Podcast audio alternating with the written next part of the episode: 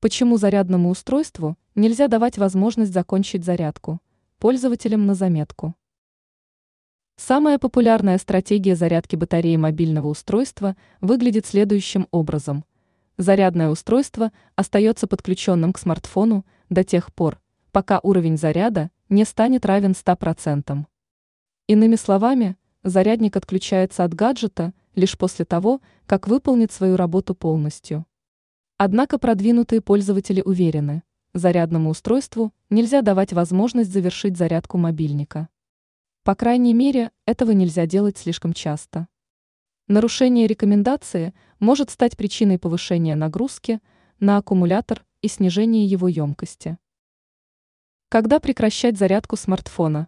Зарядное устройство желательно отключать от гаджета задолго до того, как уровень заряда батареи станет максимальным. Остановить процесс стоит сразу после того, как показатель достигнет 80%. Оставить мобильник на зарядку нужно еще до падения показателя ниже отметки в 20%. Если пользователь будет стараться держать уровень заряда мобильника в пределах от 20 до 80%, то аккумулятор проживет дольше.